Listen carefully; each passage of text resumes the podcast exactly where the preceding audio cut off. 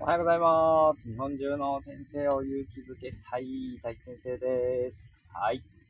えー今日はですね、人間観察法という話をしていきたいなと思っております。よろしくお願いします。はい。えー人間観察法というね、えー方法があるんですけれども、えこれはですね、渋沢栄一さんという、今度の一万円札の、えーモデル肖像になるというふうに言われている方が、えー提唱した方法なんですけれども、えどういう方法かというと、まあ、視、観、察という3つがありますよと。で、1つ目、えーまあ、レベル1ですね、が視になるんですけども、えーその人がやっている行動を見てみましょうということですね。どんな行動をとってるのかなっていうのを見てみる。えーこれね、簡単なようなんですけど、結構意外に見れてなかったりとか、うん、することがあります。で、例えば担任の先生ね、小学校の先生であれば、えー一日終わった時に、えー学級名簿を開いてみて、えーその日一日、この子がどんなことをしていたかっていうことを一つずつ、えーまあ一つでいいので、書いてみてください。30人のクラスで1人1個書けたらだいぶすごいなと思います。っていうぐらい結構レベルの高い話なんですよね。なかなか書けませんね。なんか意外に見てるようで見てないというか、まあ、なんていうのかな。ぼんやりは見ていたりとか、なんかこう、変なことしていたら止めようとか、えーっていうふうには見てるんですけども、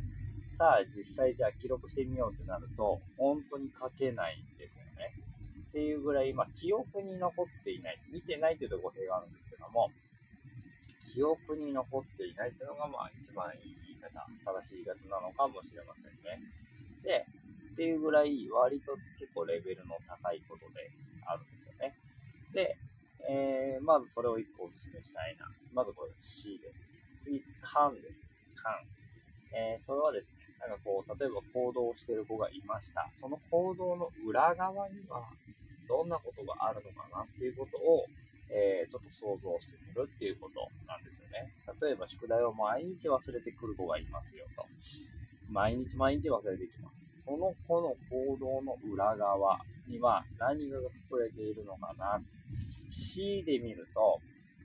C っていうのはあの視覚の C ですね。えーなんですけども、観っていうのは観察の観ですね。えーで、観、あ、視で見ると宿題を忘れてるってことは見えてくるんですけれども、そこから観、一個奥に入ってですね、見てみるということです。で、宿題を毎日忘れてくるあの子は、なんでそれを忘れるんだろうとか、家でどんな風にしてるから忘れちゃうのかなとかですね。でそういうことをちょっといろいろこうね、えー考えてみれるといいんじゃないかなというふうに思っています。えーそれが観ですね。C、観の観でございます。で、もうわからなければ、まあ、聞いてみてもいいですよね。なんでこう宿題毎日忘れちゃうかなみたいなこと聞いてみてもいいかもしれません。でも大概の子は本当には答えてくれません。だってね、先生がなんで宿題忘れるのっていうところで、なんでって言われてもって感じですよね。なので、なかなか答えてはくれないと思うんですけど、まあ、想像してみる。あとは家でどんな生活してるっていうふうに聞いてみるっていうのもいいかもしれないですけど、っていうのが、えー、勘ですね。最後が殺なんですけれども、その子が何をしているときに、こう、満足げな表情をしているかとか、えーその子が、えー何をしているときに、えー笑顔になっているかっていうことを見つけるっていうことですね。C 観察の殺ですね。これ観察の殺って、あの、察するっていう字ですね。の殺なんですけれども、ということになってきます。で、えーこれまた難しくてですね、これ見つけられるようになると、本当に一発で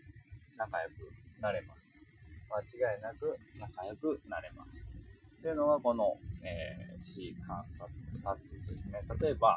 一番好きな本を読んでる時にニコニコニコニコしながら、えー本を読んでる子がいたとしたら、あ、この本好きなのみたいな話をして、ちょっとこう話を膨らますとか、好きなゲームの話とかね、えーを一緒にこう共有できたりとか、あと好きな例えば野球チーム、サッカーチームの話があると、その話を一緒にすると盛り上がれるみたいなね。去年担任した子でサッカーがめちゃめちゃ好きな子がいたんですよね。で、僕の好きなグランパスも好きで、えー、グランパスの話で盛り上がったりとか、サッカーのね、こう攻め方とか、えー、どこ、なんでサッカー好きなのみたいなことで、こう、お互いに盛り上がったりとかしていた子がいたんですけど、そういうのがあると本当にね、一発で仲良くなれるし、なんかこう、今日思いが共有できるってことですね。この死、観察という3つの方法をまず知っておくということですね。で、より深いところまで見ようとか、より深くまで知ろうっていう風にしていくと、これが結構うまくいくっていう方法なんですね。死、観察という3つの方法は。で、えー、ついつい、こう目の前に起こっている現象だったり、その子が発する言葉だったりとか、っていう目の前のことばっかりにこう目を奪われがちになってしまうんですけれども、そうではなくて、その子がその裏側でどんなことを考えているかっていうことと、プラス何に一番喜びを感じているのかな、みたいなことまでわかると、すごく仲良くなれますよ。で、まあ僕はいつも考えてるのは、最初の個別懇談までに、その子のその喜びだったりとか、こういうの好きですよねっていうのが言えるように、えー、まあ、2ヶ月ぐらいかけて見つけておくということなんですね。なかなかね、1日で全部は見つからないので、本当にちょっとずつちょっとずつでいいですので、えー、見つけていくと。で、それをお家の人と共有してみて、お家の人に、えー、この学校でね、こんなことしてるときめっちゃいい顔してますよ、とかね、いうことが分かってくるんじゃないかなっていうことですね。逆にお家の人からも教えてもらうって。家でどんなことしてるとき嬉しそうですかとか、何するのが好きですかみたいな風に教えてもらうと、そうなんですね。じゃあ今度その話してみます。みたいな風に、まあ、情報交換をしていくっていうことをしていくと、お家の人とも仲良くなれる。で、さらにもっと言うとですね、さらにレベル1を行くと、えー、お家の人の喜びも聞いてみると。何するの好きですかとか、えー、何の好きなドラマとかありますか？とかね。えー、家でどんなことされてますか？みたいなことをする、言うと、うちの人とも一気に打ち解けられますよという方法でございます。えー、さすが渋沢栄一さん。僕もまだまだね、あんまり詳しくないので、もともと本を読みながら、えー、そのね、えー、すごい経済人だというふうに言われてますよね。いろんな会社をね、こう、携わって大きくしていったというふうに言われているので、えー、もっと詳しく知りたいなというふうに思っております。今日は、えー、渋沢栄一さんの人間観察法についてお話をさせていただきました。ぜひ教室の中でやってみてください。See you next time. Bye bye.